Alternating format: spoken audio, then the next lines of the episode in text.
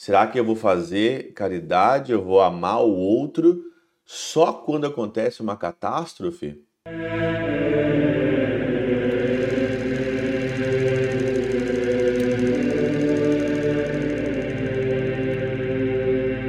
Em nome do Pai, do Filho e do Espírito Santo. Amém.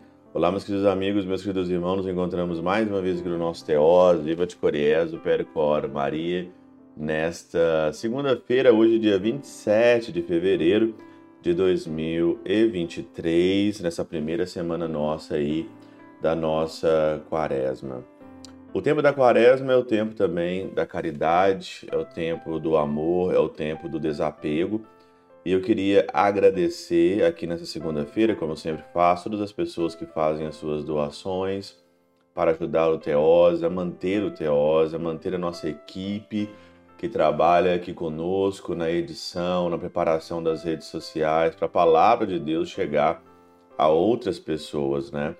Então você que doa o seu pouquinho ali, que faz muita diferença para nós, né? Um gesto de de lembrar da gente, né? Aquele pouquinho que você ali faz a sua doação, não é nada de milhões e nem precisamos nada de milhões, precisamos de um pouquinho, porque é assim que o Senhor promete a nós, no pouco, ele vai sustentando a sua obra nos meios pobres, né?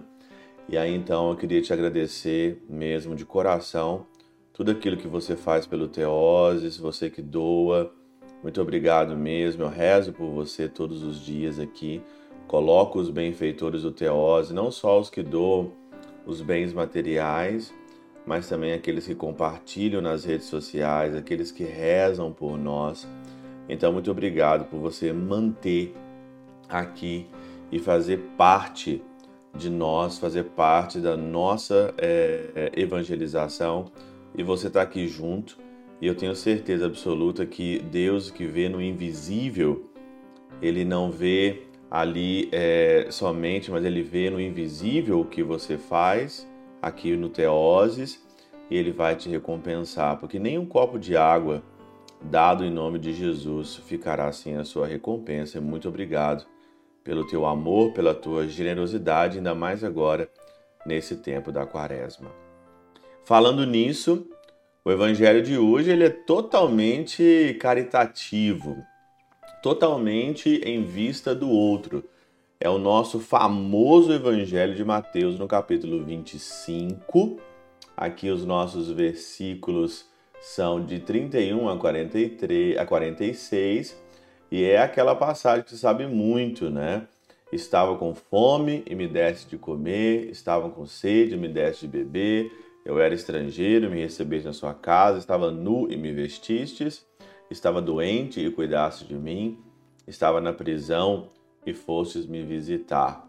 Esses são os que vão ficar à direita do Pai, as ovelhas, mas os cabritos são aqueles que Jesus estava na frente deles e eles não fizeram absolutamente nada, só pensaram no seu umbigo. E muita gente neste mundo só pensa em si mesmo, só pensa no seu umbigo.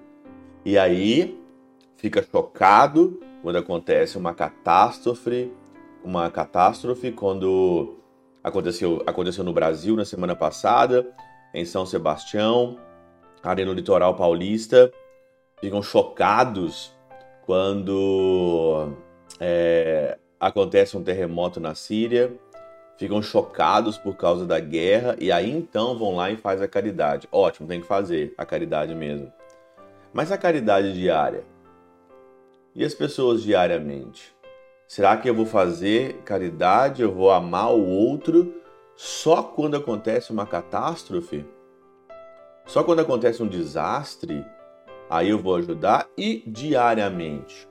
O que eu posso fazer diariamente? Aonde Jesus está diariamente onde eu posso ajudar.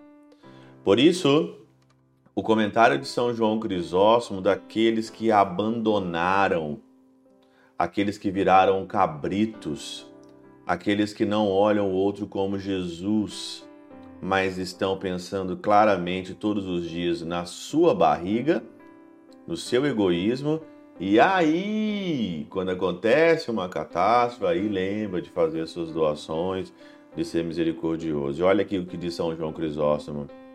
E olha com atenção como abandonaram a misericórdia não somente em uma ou duas, mas em todas. Porque não apenas não deram de comer ao faminto, mas o que era menos penoso, nem sequer visitaram o enfermo. E observa de que maneira acrescenta coisas fáceis, porque não disse estava na prisão e não me, não me tirastes, enfermo e não me curastes, mas disse não me visitastes e não viestes até a mim. O Senhor não falou, me tira da cadeia. O Senhor não falou, me cura. Não. Me visite. Fique próximo de mim. Presença. A presença. Faça um gesto de caridade.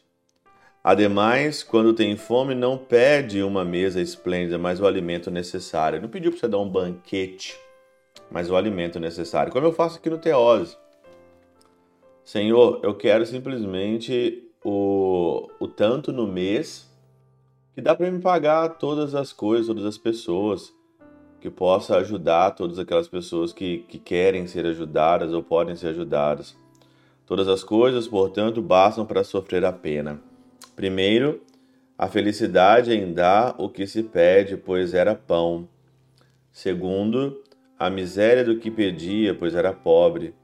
Terceiro, a compaixão da natureza, pois era homem. Quarto, o desejo de alcançar o que se prometia, pois prometia o reino. Quinto, a dignidade do que recebia, pois era Deus o que recebia por meio dos pobres. Olha aí. Sexto, a superabundância de honra, porque se dignou de receber das mãos dos homens. Sétimo, a justiça da dádiva, pois recebia de nós o que é seu. Mas os homens contra todas essas coisas são cegados pela avareza. Olha aqui todas essas obras de misericórdia. Olha a consequência de seis aqui, seis consequências quando você é generoso. Mas uma das coisas que pode roubar isso é a nossa avareza, é a avareza que rouba isso. E uma das coisas que mais me chama a atenção aqui é o sétimo, né? A justiça da dádiva, pois recebia de nós o que é seu. O que, que não é hoje de Deus? O que, que você tem hoje na tua casa? O que, que você tem hoje na tua vida que não é de Deus? Tudo é dele. Nada é seu. Tudo que você tem é dele fazendo bem aos outros, você não está fazendo nada mais do que devolver aquilo que já era dele. Pela intercessão de São Chabel de Mangluf, São Padre Pio de Peutrautina, Santa Teresinha do Menino Jesus e o Doce Coração de Maria, Deus Todo-Poderoso vos abençoe. Pai, Filho e Espírito Santo, Deus sobre vós e convosco permaneça para sempre. Amém.